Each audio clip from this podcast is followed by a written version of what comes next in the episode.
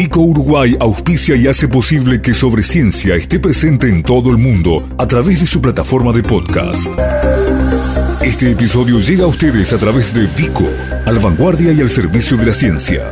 www.vico.com.uy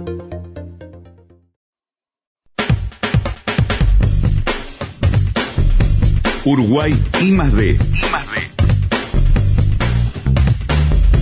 Noticias sobre innovación, desarrollo y producción al servicio de un país en crecimiento.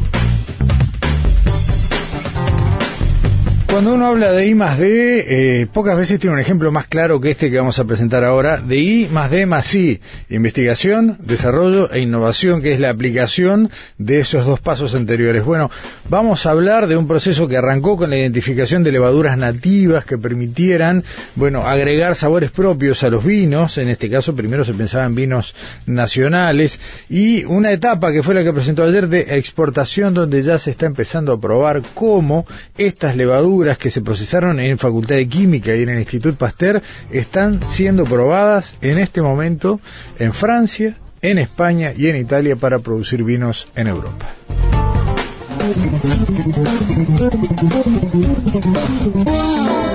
Uruguay I más D. Producción con y sin chimeneas. De esta producción sin chimeneas hablamos, insisto, de un proceso que eh, ya tuvo un primer capítulo aquí eh, cuando hablábamos el año pasado con el doctor Francisco Carrau, docente de grado 4 del área de Ciencia y Tecnología de Alimentos, del área Enología y Biotecnología en las fermentaciones de Facultad de Química. Esto empezó, insisto, con un proceso que consistió en identificar levaduras nativas, encontrar cuáles eran las que mejor sabor le daban al vino, apartar una en particular, estabilizarla, procesarla, industrializarla y hoy no solo hay eh, vinos, eh, los probamos incluso ayer en el Instituto Pastel cuando se hizo esta presentación, uruguayos con estas levaduras que le dan un sabor y sobre todo aromas típicos, sino que ya se están empezando a trabajar en bodegas europeas gracias a un convenio que se está firmando entre la Universidad de la República y una empresa que se encarga de la internacionalización de este producto. Esto es lo que dialogábamos con el doctor Francisco Carrao. Las levaduras, este, que al ser nativas este, y de nuestros propios viñedos, del Uruguay en general, eh, son, claro, lo que pasa que estamos hablando de que hace unos apenas 20, 30 años, 40 años que se están este, comercializando levaduras eh, eh, en el mundo. Entonces, antes nuestros antecesores, digamos, el acceso que tenían era a la fruta misma y la fruta está, está como decíamos ayer, tiene una diversidad muy grande de levaduras nativas, o sea, que están presentes en la fruta, en la uva, en los racimos de uva. Esas levaduras a veces son buenas, otras veces eh, no necesariamente son van a dar aromas ricos, porque ese es un poco el objetivo de estos proyectos, es seleccionar de esa flora nativa cuáles son las que dan más este, atractivos aromas desde el punto de vista sensorial para hacer un vino. Claro, y en esa selección, digamos, eh, en las últimas décadas, a escala, global, a escala global, se usan un puñado de levaduras estándar, si, se me permite esta, esta manera de decirlo, que son las que eh, garantizan un resultado adecuado, eh, donde, bueno, lo que varía es la uva, el terroir, pero las levaduras era como que no tenían un abanico muy grande de opciones. Claro, es este en el mundo es Saccharomyces cerevisiae, que es la levadura que acompañó al hombre desde, desde los últimos 10.000 años es la levadura que ustedes usan para hacer pan, por ejemplo, es la, lo que hoy se consigue comercialmente es Saccharomyces cerevisiae, que son levaduras convencionales, decimos nosotros. Las levaduras estas que seleccionamos de la uva, eh, la mayoría no son Saccharomyces, o sea, son de otras especies. Esas especies hay algunas que van a dar este, aromas atractivos y otras no tanto. Entonces lo que se logra haciendo selección y potenciando su multiplicación y comercialización es que el bodeguero este, ya no corre el riesgo de año a año este, eh, usar la, la levadura espontánea que crece naturalmente de las uvas. Hay años que van a salir eh, los vinos muy bien, otros años muy mal. Entonces lograr esa es una tecnología que lo que logra es que tú te asegures que estás usando levaduras no convencionales que son no, no es la que usa todo el mundo, Chile, Argentina, este, Europa, pero por otro lado es una levadura que sabes que va a dar ricos sabores y aromas, ¿no? ¿Se acuerdan que ayer comentamos lo que es nuestra meta es lograr buenos aromas y sabores que, que te diferencien de un mercado del mundo internacional. en el mundo, el, el 95 el, o el 99% de las levaduras que se usan en el mundo son Saccharomyces cerevisiae muy convencionales que, que, que no diferencian tanto a los vinos como estas nuevas especies que, que estamos este, eh, desarrollando en, en, la universidad. ¿no? Está claro. ¿Cómo, ¿Cómo sigue esto? O sea, a ver, ustedes invirtieron muchos años en este proceso, en identificar primero de todo el abanico gigantesco de levaduras que se pueden conseguir naturalmente, seleccionar cuáles eran las que, bueno, tenían más potencial a la hora de este trabajo, luego de seleccionar pasar a otro proceso que, que era de alguna manera estandarizarlo. Eh, ¿cómo, ¿cómo, se resume todo eso y, y, en qué estado estamos hoy con algunas ya producciones como las que probamos ayer nacionales con estas levaduras y algunos eh, ya experiencias que empiezan fuera de frontera? Eh, sí, ya están haciendo, elaborando en esta vendimia que es que las fechas allá de vendimia vieron que son opuestas a las nuestras porque es septiembre, octubre, noviembre, ¿no? Eh, o sea que se están experimentando eh, ya en, ensayos en dos o tres instituciones, España, Italia y Francia.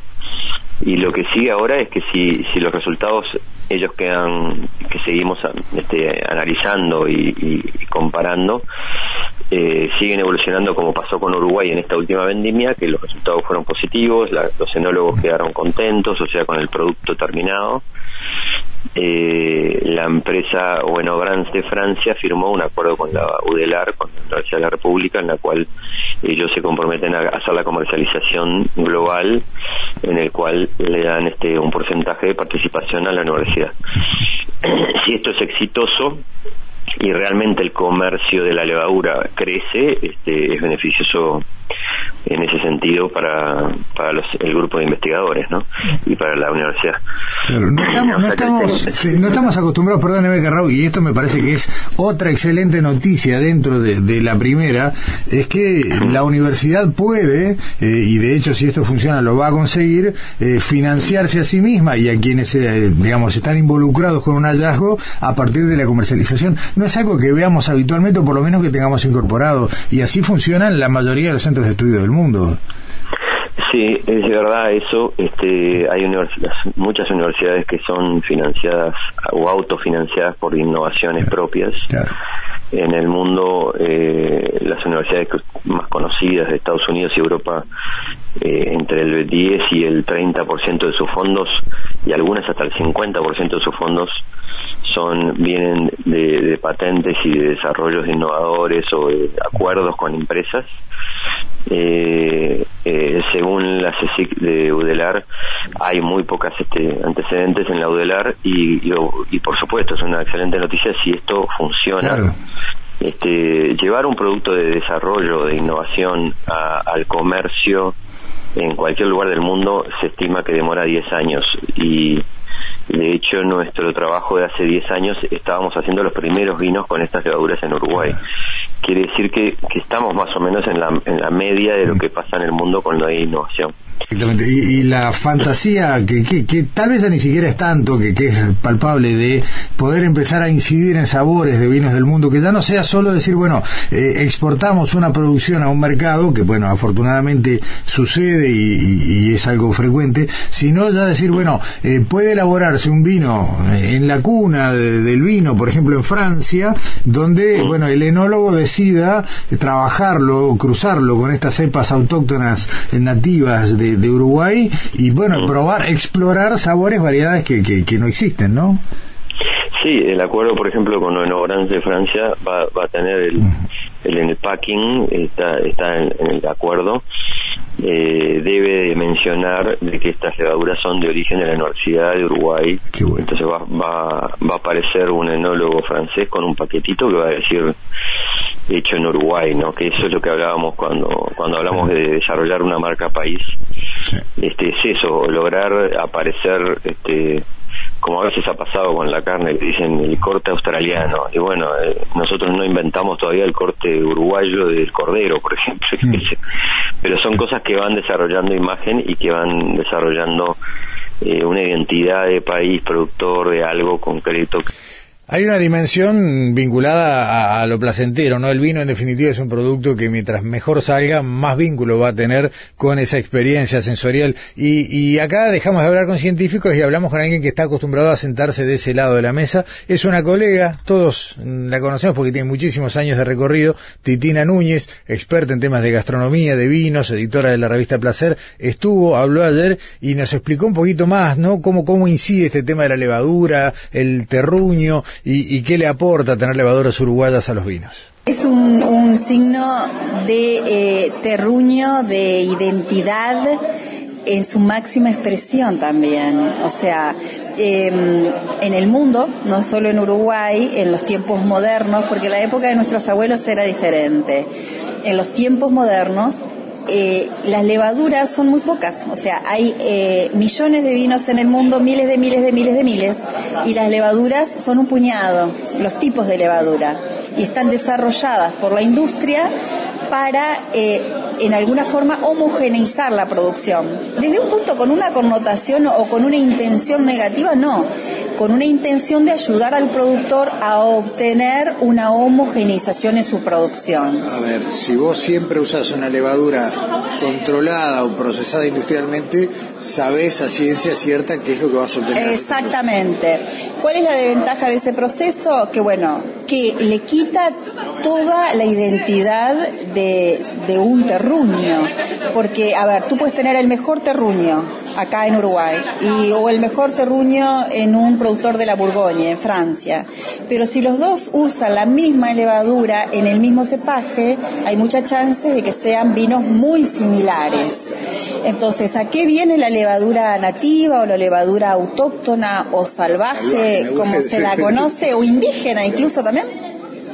Como se las conocen, a devolverle la identidad a un producto, bueno, tan natural, y tan popular como es el vino, como en la época de nuestros abuelos, pero con las certezas, con las garantías que la ciencia hoy nos ofrece. Nuestras vías de contacto. Correo electrónico info arroba Facebook sobre ciencia Twitter arroba sobre ciencia.